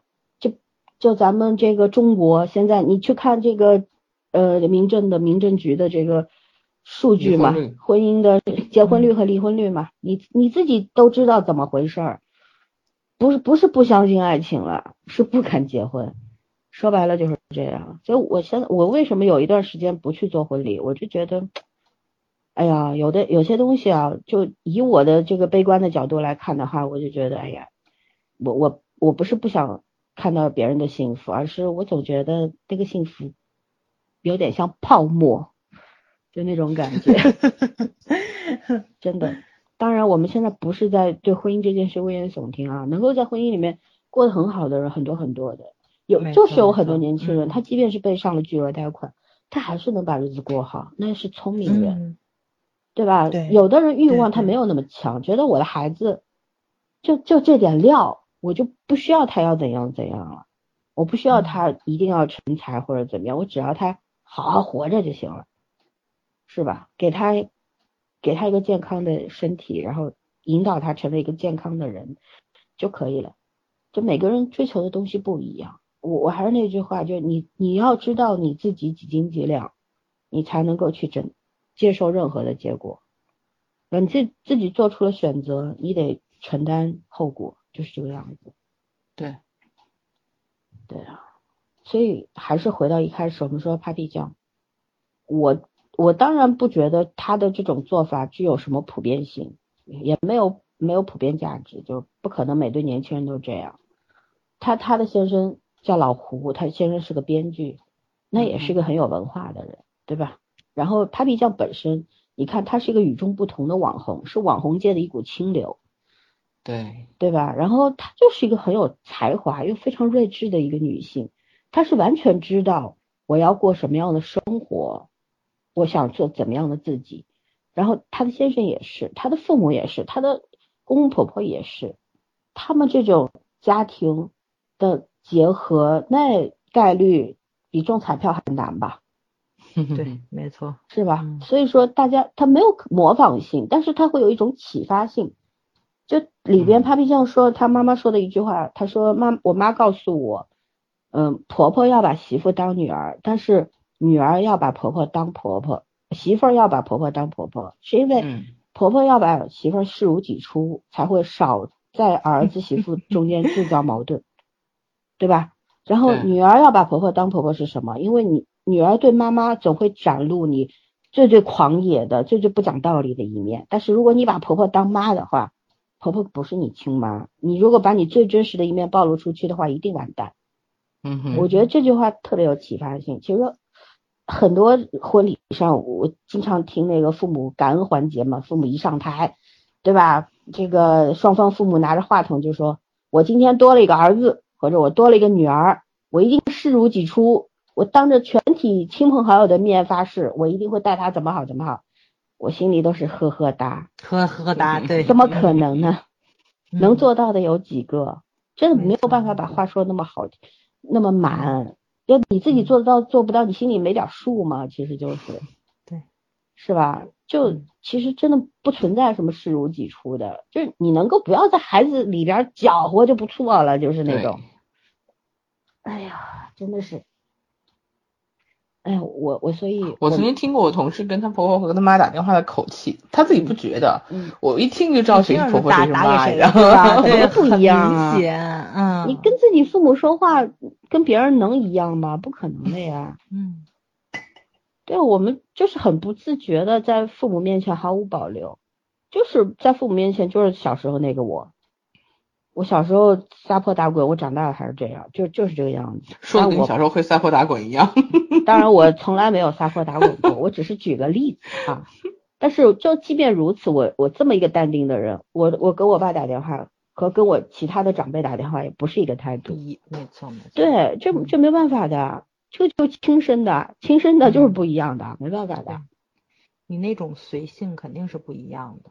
肆无忌惮是吗？其实有时候会有一点不放松，你会放松啊，你不需要去考虑跟他说话的语气、措辞，其实这个东西是有一定出入在里面的。你像我刚刚去讲我朋友的那个故故事，就跟我讲前面那个很搞笑那个完全不一样。那个我可能语速非常快的说出来，但这我就要慢，我就怕露出什么细节来，你明白吗？嗯，对你你你这是很难办的一件事情，就是，唉。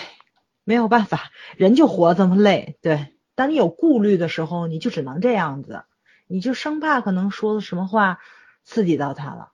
对，是，哎呀，世道艰难呐。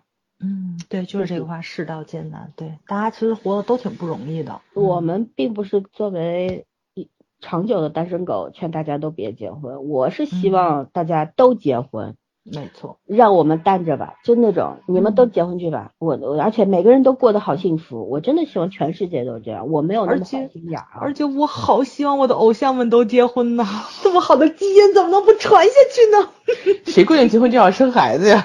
要生要生一定要生，谁规定生孩子一定要结婚呢？对呀，这个时代有什么是一定对呀？你们可以不结，但是你一定要生。哎呀，这个事情我是我是很开心的。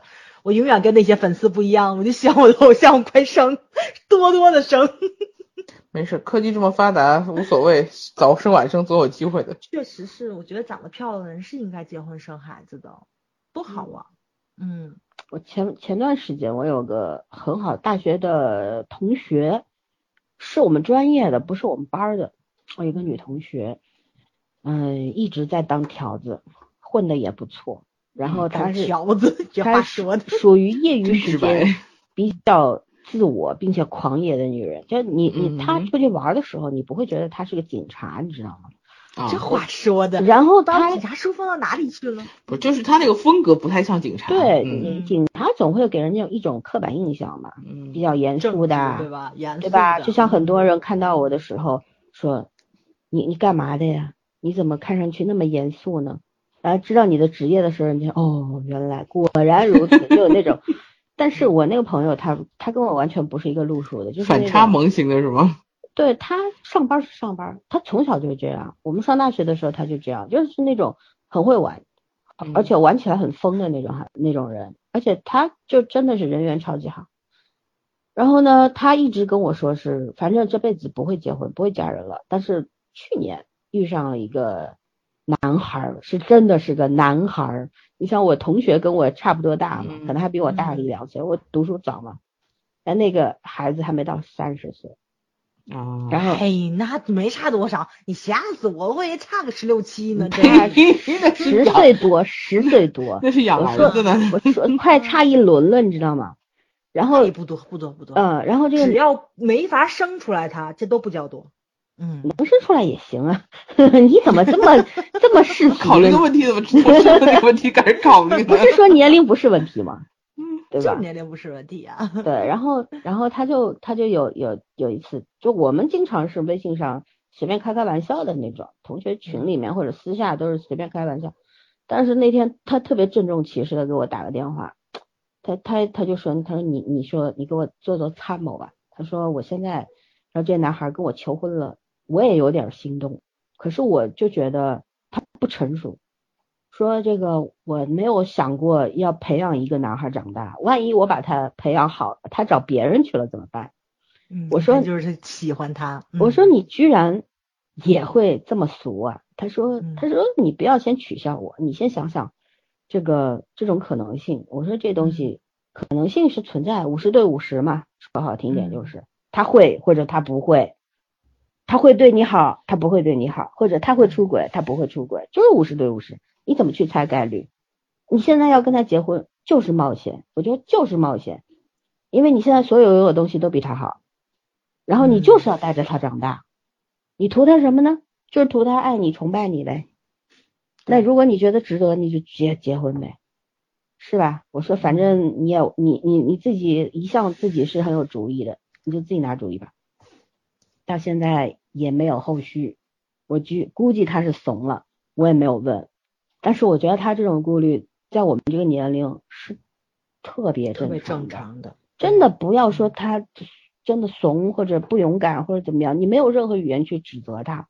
你知道一个女生她自由了这么多年，真的自由了这么多年，她活得多潇洒呀！我都佩服她，她比我活得潇洒，比我想得开。但是，但是突然他说他要为一个人把自己关起来了，要把自己的一部分。交出去，就只抱着一棵树了。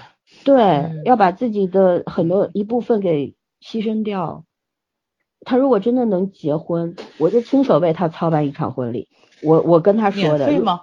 只关心这件事。儿，都个成本费，我总不能亏本吧？我还得包红包呢，对吧？真是收个收个成本费就已经很够意思了，好不？现在瞬间更黑，圈圈。圈圈，你结婚我免费，行吧？你结，赶紧找去。然后还没找到树呢，只能在森林里蹲着。对，我就我就跟他说，我说我说那个你要是那个结婚，我就亲手给你操办，一定给你设计到我我能力范围内最好，对吧？我说一定亲手给你挑白纱，然后找最好的摄影师给你拍。我说我保证，我发誓，我说，但是我知道这个这个可能性是很低的，因为他能够给我打电话。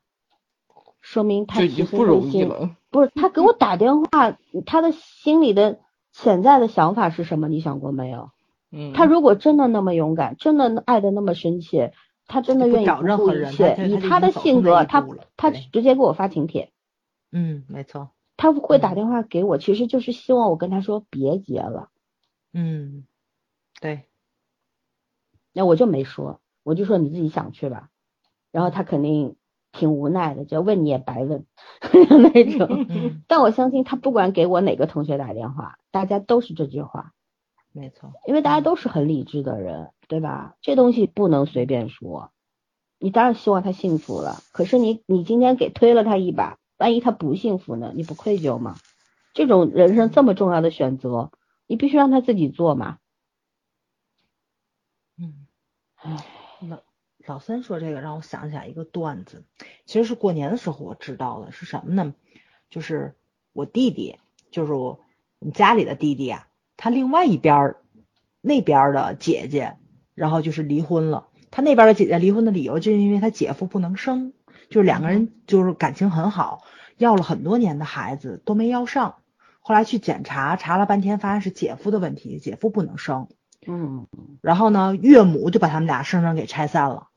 其实这个姐比这个姐比我还大一岁了，你知道吧？就给拆散了。但是人家他姐姐呢，跟我不一样，人家是那个身材也好，长得也漂亮。虽然比我大一岁，但看着比我小啊，所以这姻缘就一直没断过。但是他，我就觉着就是那种不像这个年纪的人，就在我印象里面，都到这岁数了，怎么还能被爹妈攥攥的这么死？让你往东，你就不敢往西。这这在我这认知里绝对不正常。我觉得女孩过了十八岁，应该都有自主权了吧？出去上大学去了，怎么还会听家里的呢？都而且都到这岁数了。也不一定。我其实有时候觉得你肯定有自己对有是肯定有，他会他会对生育这件事情他是有有想法的。嗯，也不光是说你被父母激的，我觉得很多女孩子她对生育这件事，她要光这一件事儿，我就不说这话了。啊，光这一件事儿我就不说这话了。就离了就有就有些年了嘛。断断续续的呢，也去相，也去找，但一直也没再结。但是呢，就今年过年的时候听说的是，好像是前些日子有一个小小子，就也是老老三这么个意思，就是年轻的小男孩追她，二十多岁，应该也是奔三，就是将近三十岁这么年龄，但是跟他也是有年龄差的，这年龄差还没这么大呢，我觉着，对吧？好像家里边死活不同意。然后后来我还问我弟呢，我说怎么样？我我弟说。巨帅，就是那种很很很年轻的小伙子，而且还是警察，家境也挺好的，就喜欢他，就特别喜欢他。然后他姐姐呢，就拒绝了很久。但是说句实在话，你如果拒绝了这么久，两个人还磨磨唧唧，那肯定你心里也是有意思的。这话用说那么明吗？对吗？就条件这么好的小男生，长得又那么帅，追你，你会不心动？打死我都不信。巨帅，我会，我肯定会心动的。不帅就算了。嗨，我觉得这巨帅也没到黄黄景瑜那地步啊，肯定就是普通人里面挑出来比较扎眼那种。对，然后他妈就不同意，就还是岳母不同意，死活不同意，说小没定性。我弟跟我说的是一个震惊的口吻跟我说的，你知道吧？然后我也很震惊，我震惊的是他姐竟然听他妈的，那就没办法，他这辈子对那就没办法，注定不会幸福到那，不会幸福了，起码不能在婚姻里得到幸福。没错，他就是找了一个他妈妈满意的人，你就觉得能幸福吗？你的任何事情都按照他妈妈安排着走，你不按照他妈妈安排着走，他妈能让你好过？哦天呐，我就觉得这个事情是让我特别无法理解的一件事情，你知道吧？嗯，就是 都都都已经奔四的人了，竟然还活在父母的操控之下，啊，无法理解，绝对无法理解。啊，这个不好说，就这个东西这跟年龄也没关系，嗯没关系。有些妈宝到八十岁他还是妈宝，他还那样，对吧？这这没办法。所以说，可预见性的悲剧就在这里。就是你能看到，他即使找了一个父母同意的，他也喜欢的结了婚，也未必就合适，因为她现在跟她老公离了婚，你看她幸福吗？她也不幸福。她跟她老公也是两个人情投意合结的婚，父母也同意，因为她老公家境也挺好的。然后你看这把婚离了，人老公什么都没要，都给你女儿了，你手里攥着钱攥着房有用吗？没用。他还是不幸福。哎呀，不过这种东西啊，我恶意的揣测一下，我觉得说不定这位姐姐就是就是要把所有美好的人带到他妈妈面前，因为她知道他妈会反对，只要不是他妈看上的都会反对，然后呢，她就可以理所应当的单身着了。也可以，他要这样想的话，我觉得也挺好的。也未必不会哦，很多父母呃，很多孩子跟父母作战，就是通过这种方式。抵抗方式，他没有其他的方式啊。父母年纪又大了，要挟你，对啊，什么身体不好了怎么样的？你你说你怎么办？类同于自残，你知道吗？就是我到最后有个悲惨的结果，我把我自己牺牲了，反正是你不好过，我也不好过，就这样。对，就我住孤身了，我以后形单影只，什么都没有。我看你躺在棺材里舒服吗？其实真的很多人，很多子女会 会这样想，很多人只能这样抗争，这没有办法。就如果你小哥哥拧不过大腿，那我只能这样。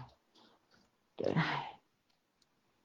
真是，真真真的很难讲。外人看别人吧，看一看一个家庭，什么都看不清的，只能。一些细枝末节的，真的只有自己两口。清官难断家务事，这真的很难说。所以我一般别人找我咨询这种问题，我都说你打住，你别告诉我，你告诉我也没用，我判断不出来，我也不会劝你的。没错，我我真的不会，我是直截了当说你不要告诉，告诉我没有用的，我真的不会劝你的。我劝你什么好呢？你听哪句呢？对吧？我承担说呢？我负担不起这个责任呐，我我我不能干这个事儿，就所以我听都不要听。所以有，所以因此也会有人觉得我这人特自私，可我 我觉得就自私一点好吧，这种事情上面是吧？嗯嗯，真的没有办法。其实，哎呀，婚姻婚姻这东西真的，我我是觉得是没有最优解的，就是真的你能够，你再聪明的人不一定能够把婚姻给经营好。没错，没错，是吧？可是，对，就是有些人糊里糊涂的，耶，一辈子也过得挺好，挺开心的。就这样，所以有是聪明还是糊涂，我觉得这东西要看自己，然后你自己怎么去判断吧，是吧？就就是怎么说呢？你看那个坡道上的家那个里边，他也有很各种不同的家庭嘛，对吧？对。也有这种这种什么杂志社主编的，丈夫还是企业高管呢，家庭条件很好啊，可是幸福吗？也未必是吧？就就是。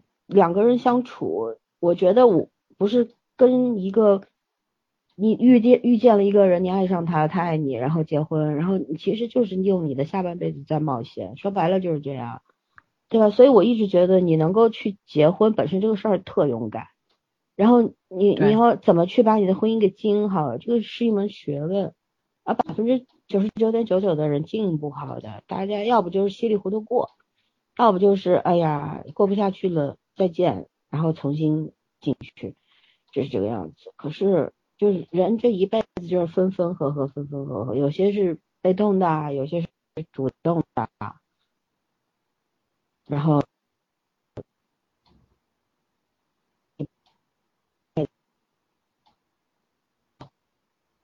的就过去了，但是我是觉得说，反正我是一直劝我身边朋友就一定要生活，就有的时候哪怕用一些小用一些小手段，也要好好的去经营你的婚姻，不要嗯不要老是把希望寄托在别人身上，他即便给你说过再多的誓言，一辈子对你拖不住的，嗯对，一辈子对你好，然后不管怎么样都会对你好。这个东西发誓归发誓，你见过发誓被雷劈的人吗？没有吧，对不对？我见过刮风刮风天被雷劈的。对呀，就你就是那种就发誓，然后我对你不好，我就天打雷劈，你见过吗？事实上不会应验的呀。所以说不要去相信什么誓言，誓言都是骗人的。重要的是。就是你还说这个呢？突然间想起来，以前看了一篇文章，特搞笑，就是那什么，就是那个上山下乡嘛，到了乡下，说有说有一有一个晚上雷暴天儿，然后那个雷就不停，他们住在山上嘛，不停的啪啪那打，就是那个。然后后来这屋子里面就这几个下乡的这个小青年，突然间就已经吓得已经胆寒没有办法了。就有一个人说的是，在他们老老家里面有个说法，就是这屋子里面肯定是有个人做了十恶不赦的事情，这个雷才不停，把这个人劈死这事就就解决了。所以他们三个人就战战兢兢的轮流出去了，最后三个人都没劈。等转天早上起来，他们发现就是这个院子里的一棵老树被劈倒了，底下有一只狐狸。哈，哈哈哈哈哈这是一个段子，你知道吗？不不是真事儿的段子，我觉得特搞笑，你知道吗？我已经被劈死了，在此渡劫，你知道吗？没渡过去，升仙了，升仙了，说不定人家。所以老子说这遭雷劈这事儿，真的别死别随便许愿，有可能会碰上。咱这旅游经常去。神话故事看多了，什么鬼？不是我跟你说，我为什么要会跟我那些朋友，我我必须负责任的跟他们说，其实这不是一种告诫，而是一种善意的，就是这种劝告吧。就是你既然去结婚了，对吧？既然你想要跟他共度余生了，啊，那你就拿出态度来。就我们一直说的态度第一，能力第二嘛，对吧？你能够把一段婚姻经营好，也是一种能力吧。对，但是你凭什么去经营好？一定是你有端正的态度，就是我我铁了心要跟他在一起，不管他好还是不好，我都要承受。我好还是不好，他都要承受。然后我们就自己作吧，我们两个人自己作，作磨合出了一定的这个默契之后呢，日子自然也就顺了。然后呢，就是包容多一点，计较少一点，真的是这样的。结婚它真的是一个挺美好的事儿。我有的时候看到。就像我们小区里边，我们隔壁邻居有有一个奶奶，我我你知道这个奶奶是个演员，你知道吗？我这两年才发现的，就因为我不怎么看国产剧嘛，这几年她演过那个黄晓明那版那个上海滩，上海滩里边那个丁力的妈。哦，我没看。我觉得这老太太眼熟啊，这这这这哪哪见过？后来我百度了一下，我才知道哦，原来这样。然后我就觉得他们他们的生活就是那种很聪明、很智慧的生活，就是能够把自己很普很普通的生活过得非常的精彩的那一种。嗯，对，真的是，就是就是包括我以前在节目里讲过那对德国夫妻收养了几个孩子的那个，人家也是能够就很有智慧啊，就每天家里边从来没听到过他们吵架，德语我也听得懂。没听过他们吵架的，你知道吗？就一直是过得很很好，然后很开心。可能西西方人就是粗线条吧，不像咱东方人心里小九九那么多。就是就是他们他们真的每天都很开心，小孩子也很健康，你是看得出来的。夫妻俩父母好不好，你从孩子身上能看出来。嗯，这孩子特别有礼貌，看到你老是跟你点头微笑，跟你打招呼。那个教养是时时刻刻在的，一个人看看一个人看细节，你看到他的所有的细节，你就知道他是在什么样的环境里生活，真的是这样的。所以有句话说，孩子是家庭的名片嘛。对吧？所以我我我觉得我们今天越讲越把这个会不要结婚又带沟里的是吗？对，要把听众带沟里了，真的不是啊。最近有很多听众给我们写寄语，也会说到说在我们身上看到了这个单身女性的坚强。我跟你们讲，我们一点都不坚强，我们就是粗线条，反射弧长，坚强是谈不上的，就只是就是自己瞎胡闹瞎乐，就是努力的把自己的日子过好。我们还是那句话，一个人过好一个人的生活，两个人过好两个人的生活。对吧？嗯，反正一辈子太短了，怎么过你得努力的让自己开心点。没错，嗯，不要不要有一天有一天说，哎呀，我这个一个人也过不好，两个人也过不好，那你太失败了，对吧？所以我们还是最后祝有情人终成眷属吧，不要成姐，不要成兄妹啊。对，反正这个话题已经聊的，我也不知道到底在聊什么，反正就自己根据我们聊着聊着聊到沟里去了，所见所闻是吧？随便以我们肤浅的思想随便聊聊。其实我觉得，因为不管你说什么，就像电影作品一样的，这个剧本上不管怎么写，观众自有自己的解读。我们也一样，我们说什么，听众自有自己的解读。我这两天被我们的听众感动的稀里哗啦的，因为在他们的眼里，我们居然是这么厉害的人，我一直没有意识到。我一直没有意识到。一样样样精通的那种，他的生活。